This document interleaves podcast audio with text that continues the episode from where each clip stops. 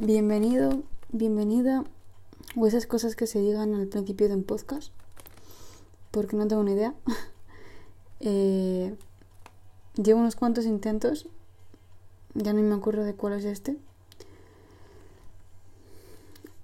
Hacía mucho que quería subir un podcast o un vídeo, pero no me he atrevido.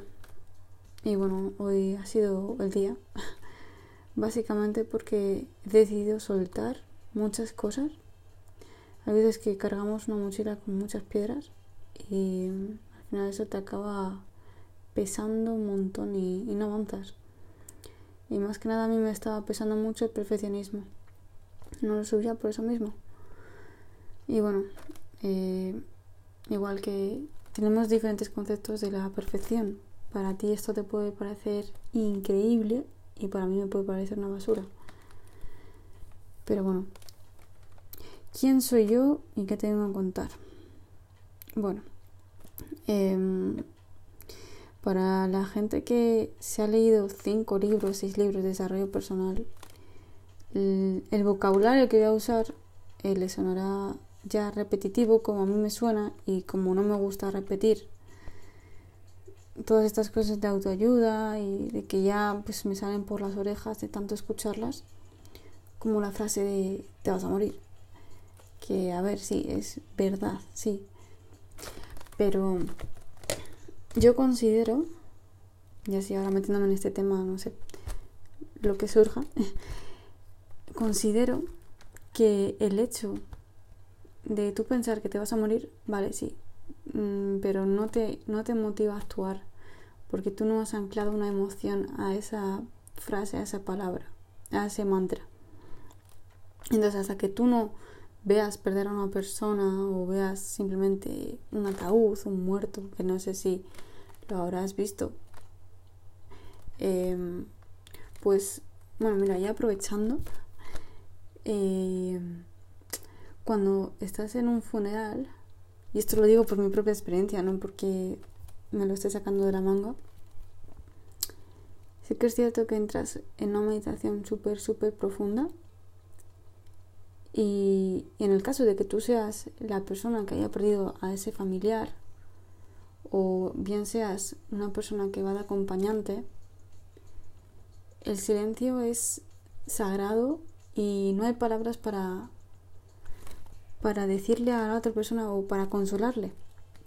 No hay palabras solo abrazos y simplemente presencia, presencia. Y yo, eh, precisamente, cuando estuve en, en el tanatorio, porque esto ya es una historia mía que perdí a un familiar, no quiero dar muchos detalles, pero eh, yo simplemente, bueno, y también en, cuando iba de acompañante, también. Cuando mirabas al ataúd, eh, no veías a una persona de carne y hueso como tal. Eh, yo veía sueños, talentos, cosas por hacer que nunca se hicieron, nunca se harán. Talentos ocultos y la de talentos que hay en un cementerio y que nadie ha tenido el valor de atreverse a descubrirlos, al igual que los niños pequeños, cuando crecen con sus padres, considero que son condicionados por una programación que va de generación en generación, en la que o te, te destruye los sueños o te los potencia. Y, y luego eh, llegas a, ser más mayor, más viejito. Y la mayoría de historias que te cuentan es desearía haber hecho o me gustaría haber hecho. No se arrepienten de lo que han hecho, sino de lo que no han hecho. Y esa es una cosa que se repite mucho en, desarrollo personal, espiritualidad, autoayuda, todas estas cosas. Si no has leído, y si lo has leído, seguro que te suena muy, muy repetido esto. Pero no es lo mismo leerlo en un libro que te habla de la muerte, de la autoayuda, que vivirlo tú en tus propias carnes. cuando, cuando estás en, en un funeral, en un tanatorio, como quieras llamarlo, sientes, o sea, no existen pensamientos, no existe absolutamente nada. Y, y también te crea la, la curiosidad de, mm, bueno, y la fuerza también, la motivación. Porque hay algunas personas que dependiendo de lo que, el concepto que tengan de muerte, van a salir de ahí impulsadas o van a salir deprimidas y van a pasar, bueno, por la fase del duro pasamos todos, eso sí, de una forma u otra, cada duro es diferente, no puedes decir a una persona que haga una determinada cosa porque depende de cómo haya vivido esa muerte, ese duelo, el vínculo con esa persona. Pues es una motivación para cumplir tus sueños y de que tú realmente, da igual, a la, a la muerte le da igual la edad que tengas. Eh, si tienes éxito, si tienes dinero, le da absolutamente igual. Que hayas disfrutado o no, le da todo igual. Entonces, es una motivación para tú eh, ponerte las pilas y decir, vaya, em, sí que es bonita la vida. Y ya empiezas a disfrutar la, la vida de otra manera. Y no me refiero a disfrutar con... Porque hay una diferencia entre disfrutar de tu juventud y arruinar tu futuro. Porque si tú ahora mismo, eh, en el presente, estás emborrachándote o saliendo, derrochando dinero, eh, con la excusa de, no, es que me voy a morir, es que solo se vive un día, bueno, en verdad se viven todos los días, pero solo se muere una vez, pues eso no es una manera de disfrutar. Yo, bueno, será el concepto de cada uno, como digo, y lo respeto. Pero luego te das cuenta también eh, cuando las personas mayores se ponen a disfrutar de una puesta de sol o salen a dar paseos por la naturaleza. Y tú cuando eres joven eso no lo entiendes. Mm, por muchos consejos que te den, no lo entiendes. Y por mucho que tus padres te digan, eh, oye, ¿me acompañas a dar un paseo? Tú dices que no porque tienes que hacer cosas, porque estás ocupado, estás en redes sociales. Y luego realmente, cuando ya te pasan estas cosas de perder a un familiar, es cuando realmente paras y dices, joder, la vida. ¿Sabes? Que también tiene sus cosas buenas y sus cosas malas. Tampoco debemos caer en un positivismo extremo de la vida es de color de rosa, ni tampoco la vida es una mierda no, no. Hay un equilibrio. Cada una, cada cosa tiene lo suyo. Es como un círculo. Todo se repite. Siempre cuando viene un ciclo de cosas malas, luego viene un ciclo de cosas buenas. Y yo lo experimenté así. Fue un impulso muy grande en el que me refugié en, en los libros, en el gimnasio. Hay otras personas que se refugian en otras cosas como drogas, comida, pero al fin y al cabo son, son escapes emocionales. Porque tú realmente, por ejemplo, si estás agobiado eh, y te entra el hambre, hay una diferencia muy grande entre hambre de verdad, entre comillas, y hambre emocional, que es porque intentas evitar esa emoción y, reprimirla y taparla de alguna manera como un parche en vez de ir a la raíz del problema.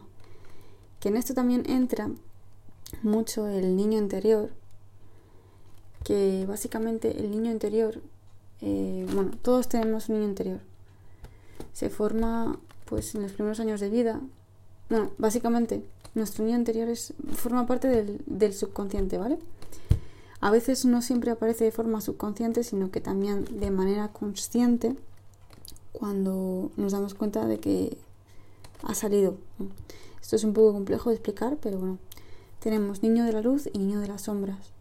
Es una manera de, de describir nuestra mm, oscuridad y nuestra luz, nuestras cosas buenas y nuestras cosas malas. Pues bueno, eh, el niño de la luz es aquel que, que le da igual todo, absolutamente todo que en sí todos empezamos así, hasta que la sociedad nos, nos va imponiendo creencias, el decir, uy, no hagas esto, que me van a mirar raro. Entonces ahí se empieza a crear el niño de las sombras, empiezas a, a llenarte de cosas, la mochila de cosas, la cabeza de cosas, y pues vas potenciando tu niño de las sombras. ¿A qué me refiero? El niño de la luz es aquel que juega, que ríe, que le da igual si llama la atención, que no tiene miedo a absolutamente nada. Nada más veas a los niños pequeños eh, cuando cruzan la calle o van por ahí, eh, tienes que tener cuidado por si les atropellan porque no tienen miedo a absolutamente nada. Son imparables. y el niño de las sombras es aquel que tiene muchas inseguridades, poca confianza, em, le da miedo todo, todo lo que le han impuesto y a consecuencia de esto crea estrategias de protección para evitar los sentimientos, o sea, sentir todo el dolor que le ocasiona todas esas creencias que le han metido en la cabeza, pues él crea estrategias de protección. Que estas estrategias de protección dependen de, de una persona u otra. Es decir, de cómo hayan sido criados, van a utilizar unas u otras estrategias. Entre ellas están eh, una que yo tengo y que sigo trabajando a día de hoy es el perfeccionismo. Las personas que tratan de hacer todo perfecto es porque en sí tienen un profundo miedo al fracaso y intentan hacer todo bien para, para sentirse satisfechos cuando en verdad nunca van a sentirse satisfechos y siempre van a necesitar una dosis más grande, como las drogas. Cuanto, cuanto más cuanto más eh, intentes hacerlo mejor, más vas a querer. Como necesitas mm, aumentar la dosis. También podemos reprimir la, la realidad. Eh, también proyectarnos de alguna manera. Eh, victimizarnos, actuar como víctimas del sistema, de que nada es nuestra culpa y no responsabilizarnos de todos nuestros actos, sino cargárselos a otra persona, a nuestros familiares o incluso a nuestra pareja o amigos. Y, y bueno, em, también hay, es que hay, un montón de estrategias. Se tendría que, que ver en cada uno. Pero también está, por ejemplo, la de búsqueda de la armonía y, y adaptarse. O sea, es decir, la persona que quiere ser pacífica eh, que quiere adaptarse al entorno para caer bien, de intentar satisfacer a todo el mundo, cuando eso es imposible, porque al final es, que es imposible, porque el que vas a acabar sin ser complacido de alguna manera, eres tú mismo, porque vas a ponerte máscaras y máscaras y al final no vas a saber ni quién eres tú mismo. Y bueno, repito que todo esto de autoayuda, pues si lo has escuchado anteriormente te resultará súper mm, repetido como a mí me suele pasar. Pero bueno. Por otra parte, eh, también tenemos el síndrome del ayudante. Es aquella persona que se desvive por todo el mundo, que ya por el hecho de ayudar a una persona eh, se sienten seguros sienten que están protegiendo a su niño de las sombras y es una manera de, evitar los sentimientos de dolor que provoca todo eso. Luego también están las personas que ansian el poder, que les gusta dominar al resto y es una manera de de sentirse superiores al resto y no sentirse sentirse inferior. También está la, el ansia de control, que también tiene mucho que ver con el perfeccionismo, porque el perfeccionismo también mm, está ligado al control. El hecho de que tú quieras controlar todo eh, es como que estás apegado al resultado, a las expectativas, de que jamás vas a soltar y siempre vas a querer un control más grande del que ya tenías. Y y bueno, luego también, por otra parte, tenemos el de atacar, las personas que son muy agresivas, que a la mínima, a la mínima ya saltan con cualquier cosa. También es, es otra manera de, de proteger a su niño de las sombras. Y luego también hay otras personas que, que sienten que siguen siendo niños, entonces no toman la responsabilidad de hacerse cargo de su, de su adulto interior. Luego también por otra parte tenemos pues las adicciones, que como he dicho antes, cuando sientes que no puedes solucionar algo, te refugias en algo. Y las adicciones, esto es muy curioso, eh, pues tienen que ver con una falta de, bueno, cuando tú eres pequeñito, si tú no has tenido esa mm, necesidad de nutrición, de cariño, de atención, luego tú lo vas a ir buscando, la, vas a ir buscando de otra manera.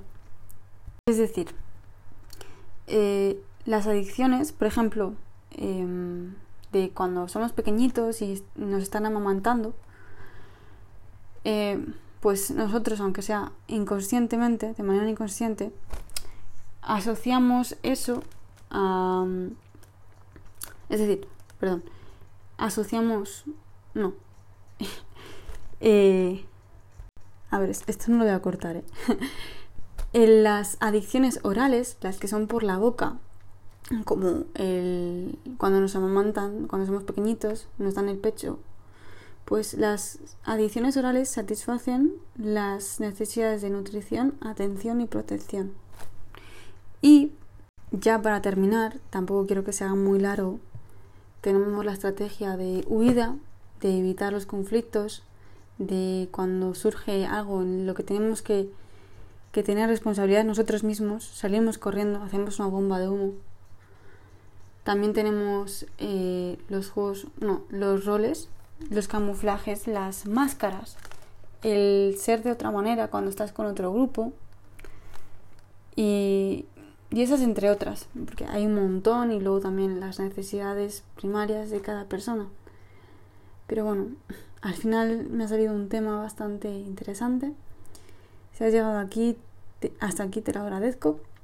Gracias por escucharme y Em, que tengas buen día, buena noche, cuando sea que lo estés escuchando. Y, te quiero pedir un favor, eh, si puedes, si quieres, si te apetece, darme feedback em, en Instagram o pues contacta conmigo, si, bueno, por Instagram. Y, y nada, me dices qué te ha parecido, qué podría mejorar. Como he dicho, no va a ser mi prioridad iré subiendo cosas porque sé que puedo aportar bastante que tengo guardado dentro.